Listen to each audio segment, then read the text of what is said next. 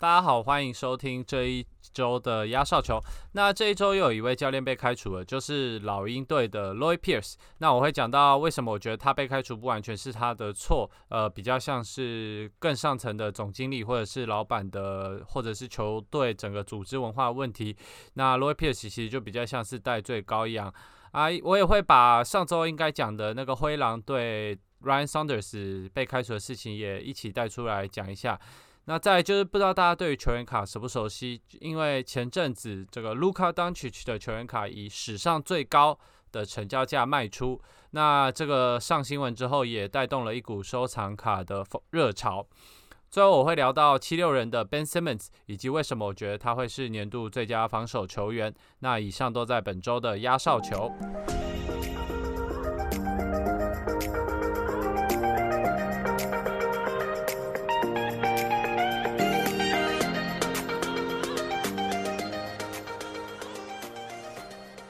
好，那第一个来聊的就是本周老鹰队开除了总教练 Lloyd Pierce，那他也是这一季第二位被炒的教练，另一位就是上个礼拜被灰狼队开除的 Ryan Saunders。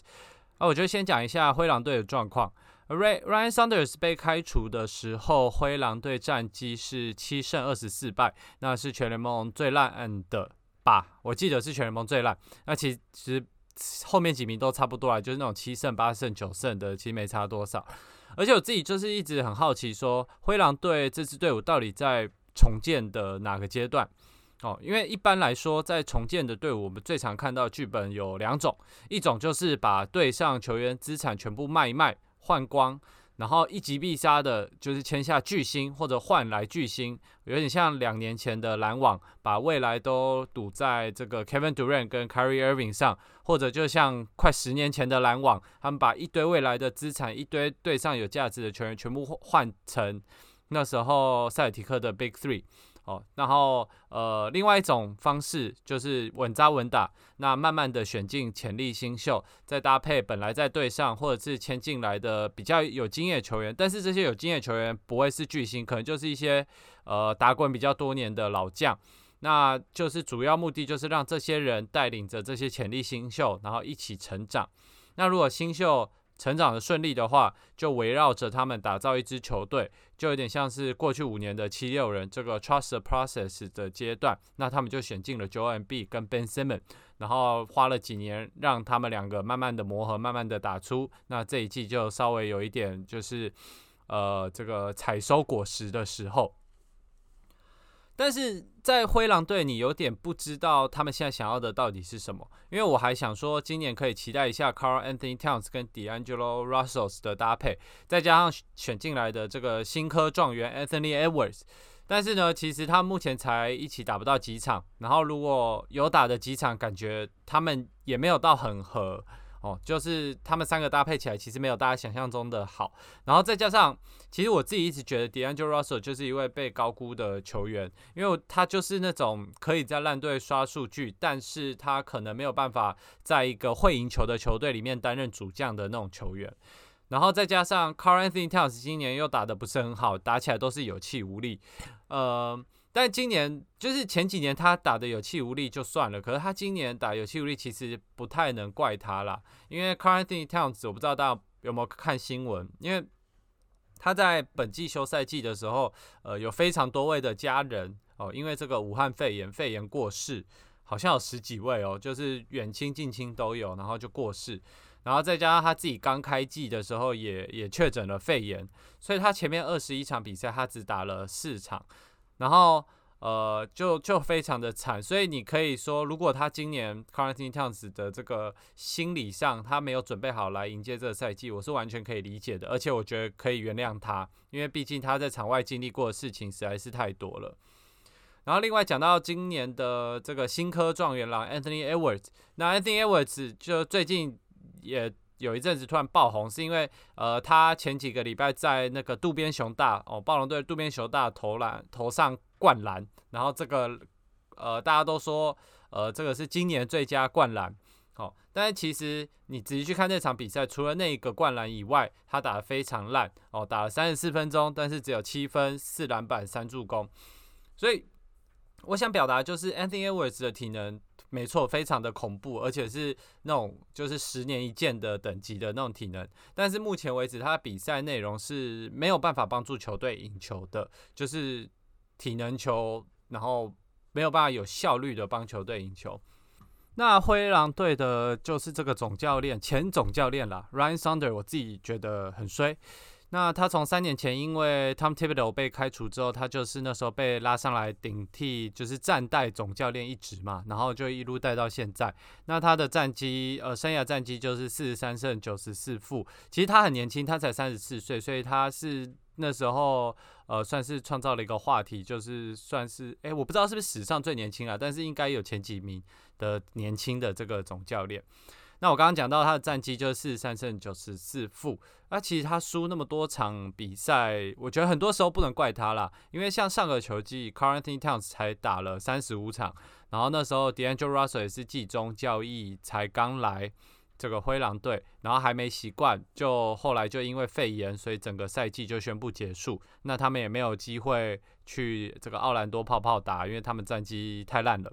好，那这一季。呃，Saunders 也是一样，他几乎没有一场比赛有这个完整的球队、完整的球员名单，要么就是有人受伤，要么就是有人隔离。所以我觉得 Ryan Sanders 被开除，并不代表他的能力不足。当然，就是你也不可能说他是什么顶尖教练，然后完全被冤枉。但是我觉得灰狼队会输这么多球，然后球迷会这么愤怒，有很大一部分是因为场外的因素。那只是刚好灰狼队的高层要找一个人开刀，然后对这个球迷广大的这个粉丝 fan base 交代。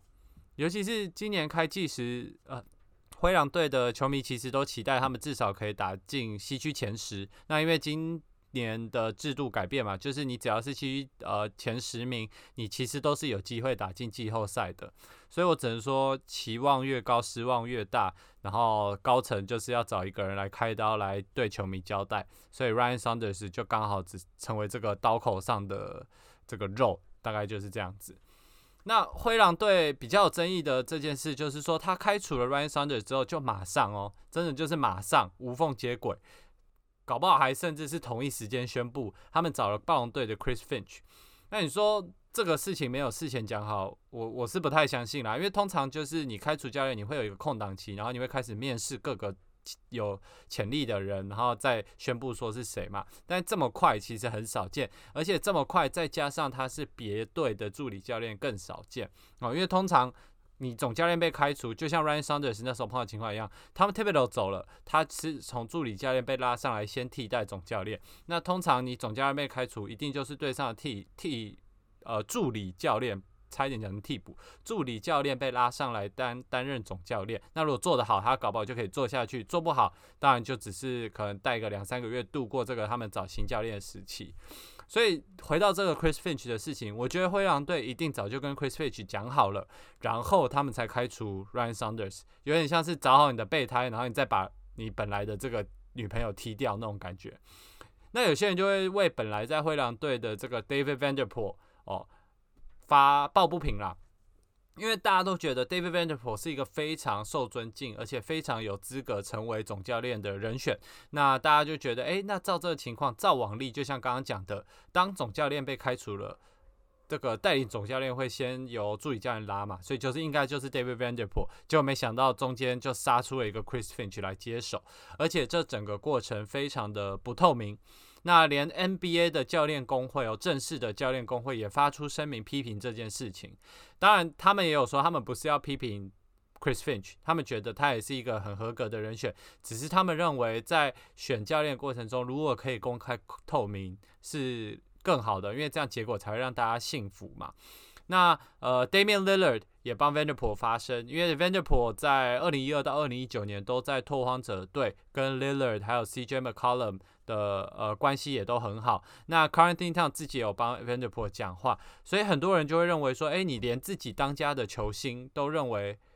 呃 Vanderpool 很好，为什么不给他一个机会？好，然后再加上另外一个点就是说，呃，David Vanderpool 是一位黑人教练，那目前联盟又没有太多位黑人教练，所以他直接被这个算是略过，然后直接找了 Chris Finch 这件事情。某种程度上又有一点点引发了这个种族的讨论的问题啦。对，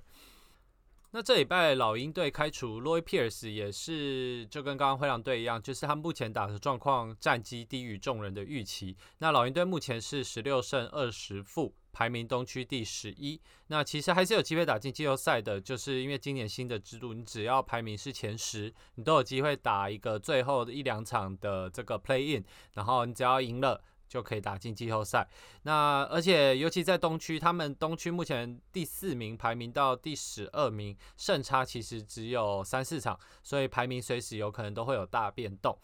那呃，老鹰队今年休赛季的动作很多哦，包含就是选秀的时候第六顺位选进了这个奥尼亚卡奥康古哦哈，奥尼亚卡奥康古，然后呢呃，free agency 签下了 Rajon Rondo、c h r i s t a n、Danilo Gannari，然后还有这个算是也算是用签的，就是 Bogdan Badanovich。所以老鹰队的球迷对于今年是充满期待的哦。如果是我，我也会非常期待，因为刚讲的这几位球员其实都是非常非常实用的球员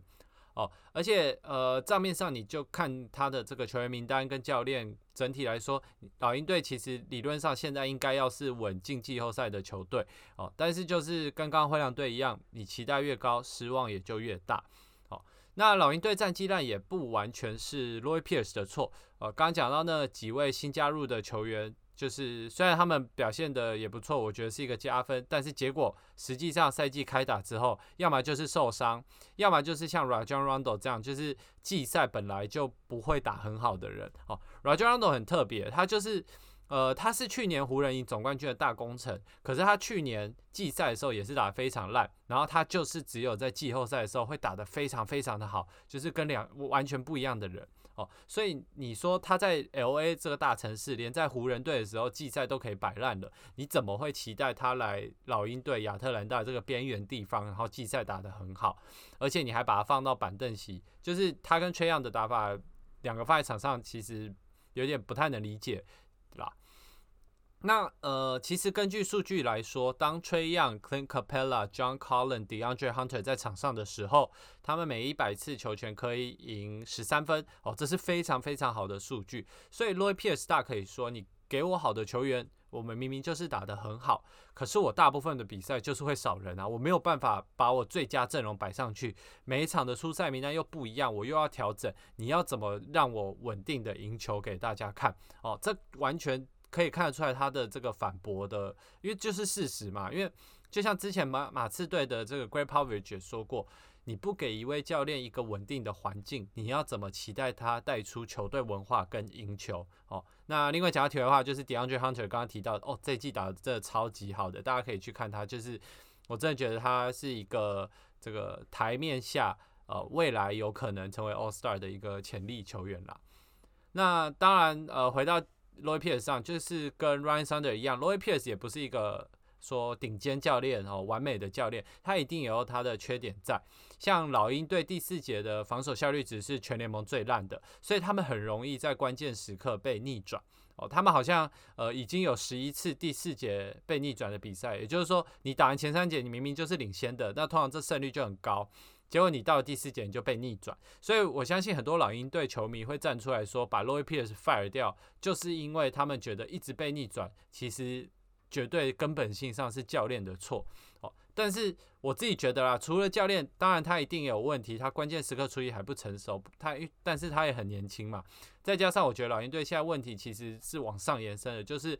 不止教练，其实我呃通常当一个球队陷入这种窘境的时候，我觉得连这个总经理 （general manager） 或者是老板哦，都会是有一点问题啦。尤其是老鹰队的这个 general manager 呢，他之前就是把 Trey Young 呃 Luka Doncic 拿去换 Trey Young 嘛，结果现在看成 Luka Doncic 打成这样，也不是说 Trey Young 打不好，但是就是很明显两个目前呃谁高谁低很明显的这个比较，所以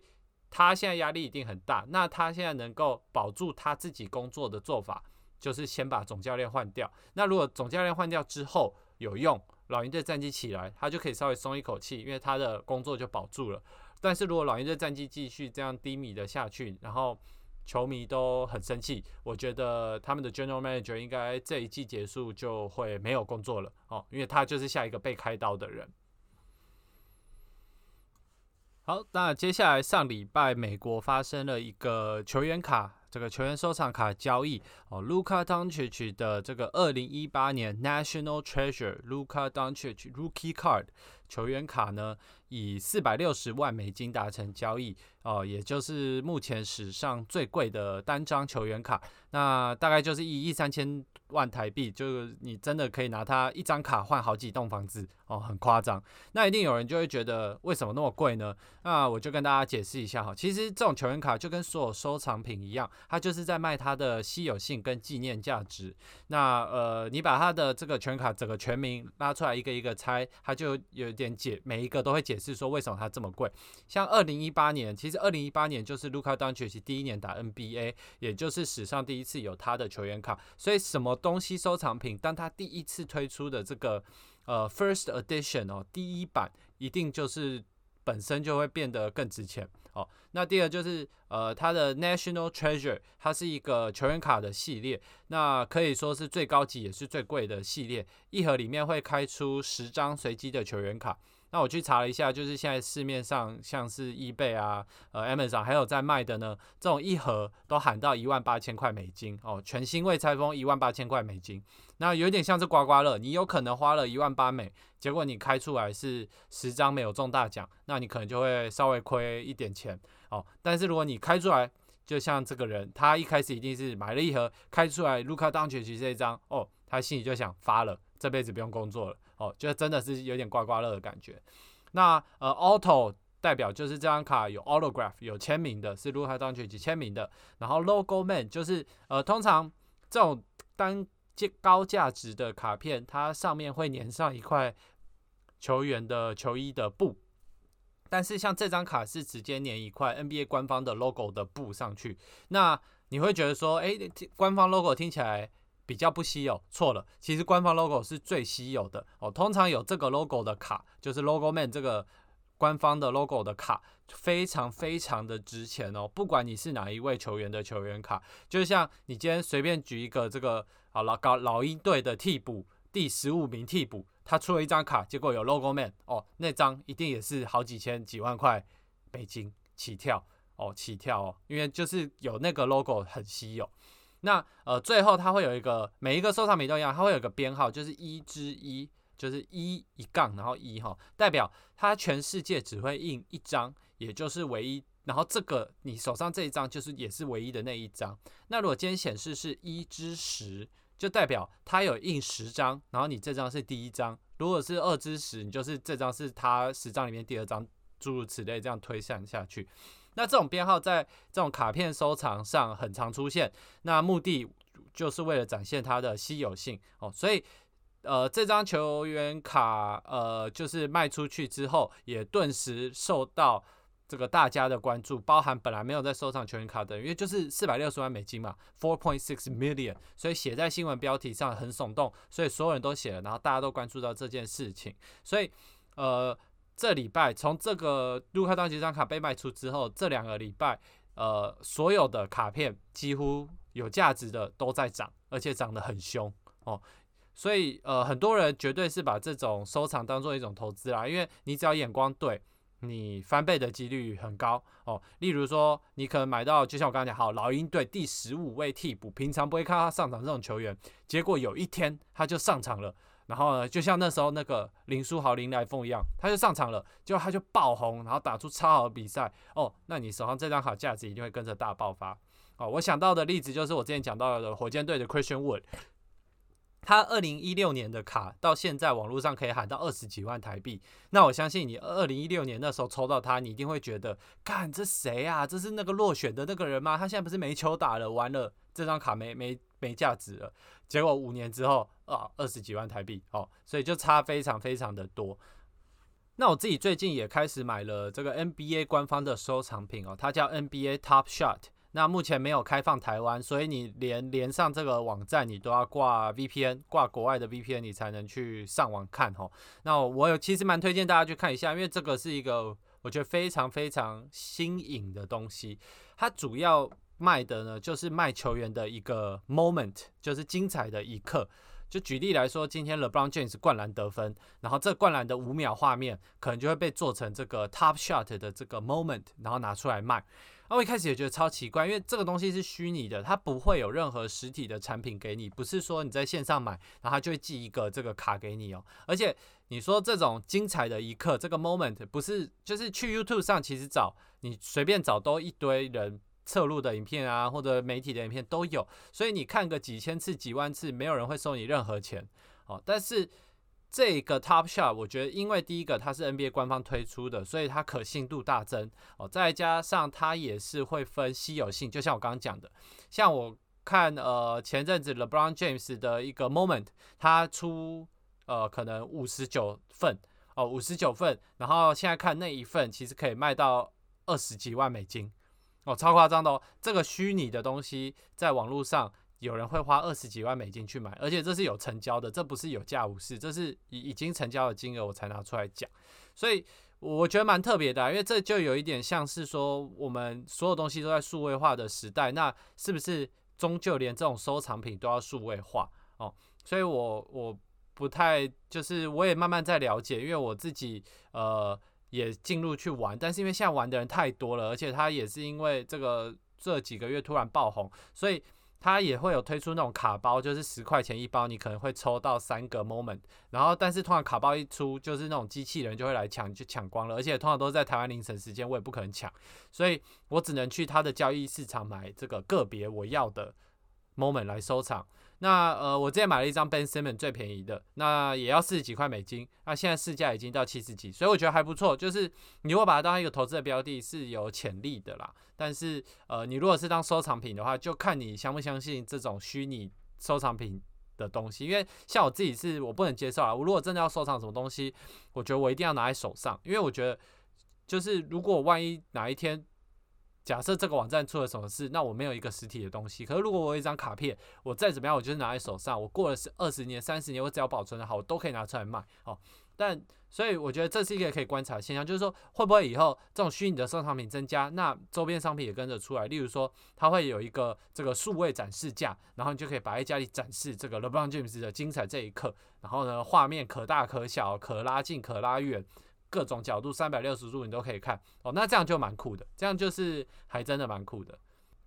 好，最后就会聊到这个 Ben Simmons 是不是年度最佳防守球员？Defensive Player of the Year，那呃有在看 NBA 就会知道，就是他官方会定期释出一些个人奖项的目前的排名，就是 MVP 啊，这个 DPOY 或者 Rookie 新秀的这个 Ladder 哦，就是谁目前爬到第几名。那通常到最后几周，这个排名就跟最后实际得奖的人通常都会一样，或者就顶多本来他可能排名第二，就最后被选上，所以其实不会差太远，所以这也是一个蛮。蛮这个可以观察的指标啦。那呃，昨天七六人的 Ben Simmons 在 Defensive Player of the Year 最佳年度防守球员这个奖项呢，就是排名窜到了第一名，暂时的窜到了第一名。那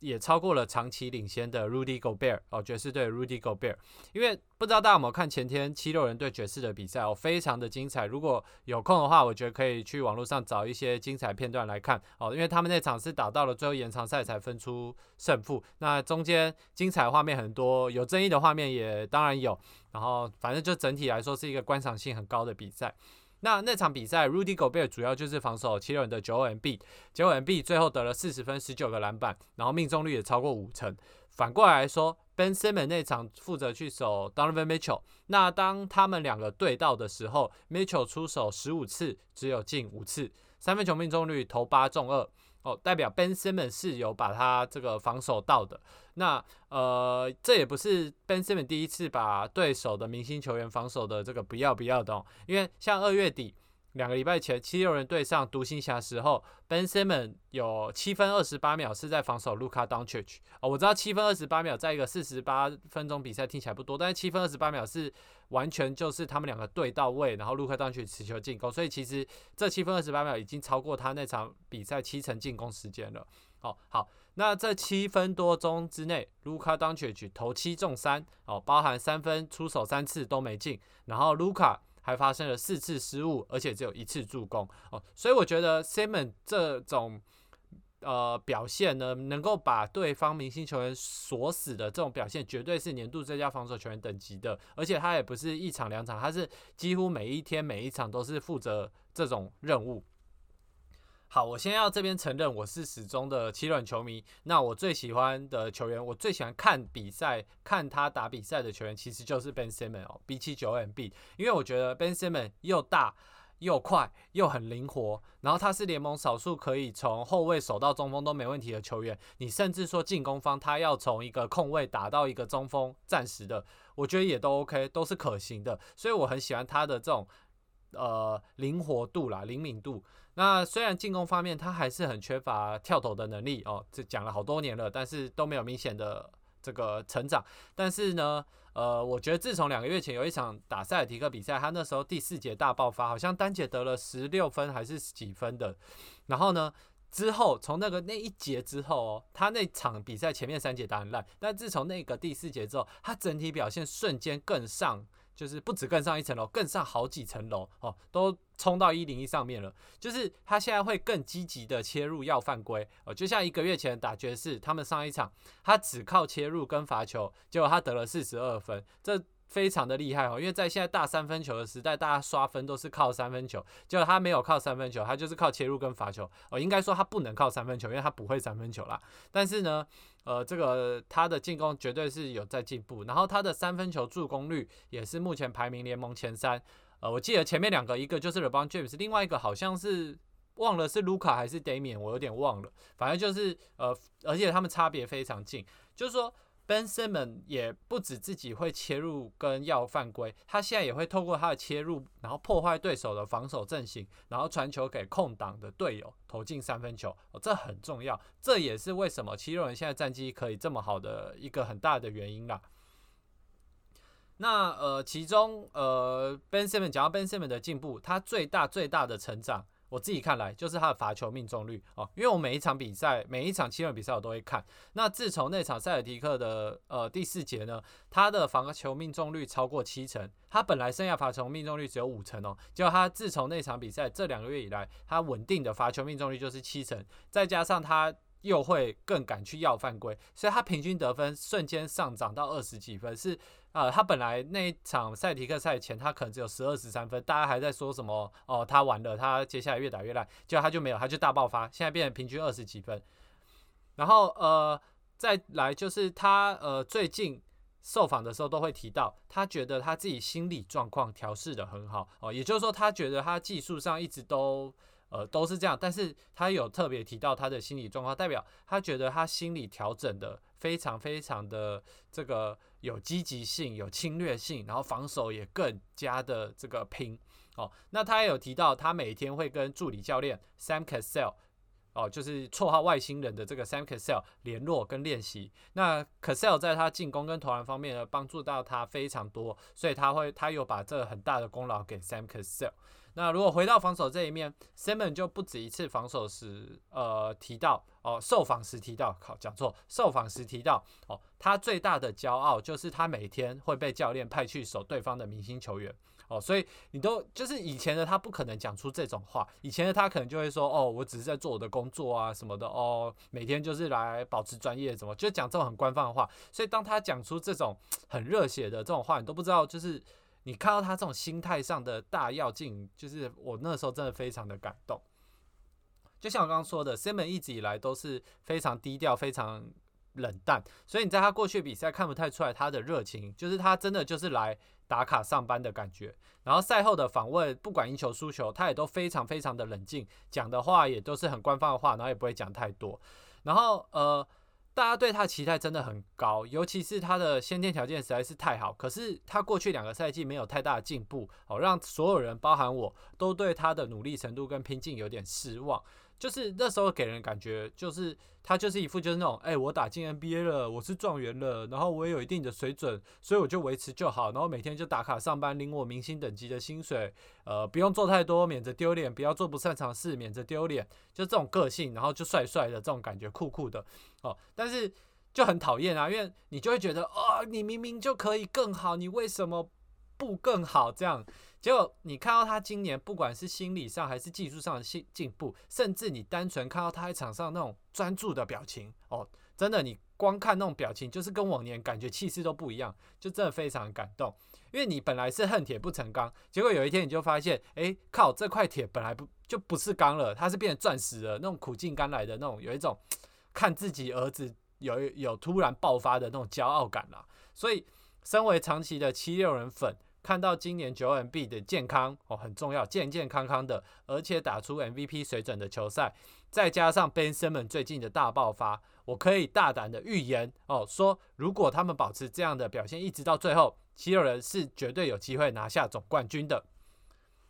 好，那这一集压哨球就先讲到这。那，这个周末是明星赛的周末，所以我就会把所有的明星赛话题留到这个周末过完，然后我们下周再一次的来聊明星赛的这个事情。那我们就下周见，拜拜。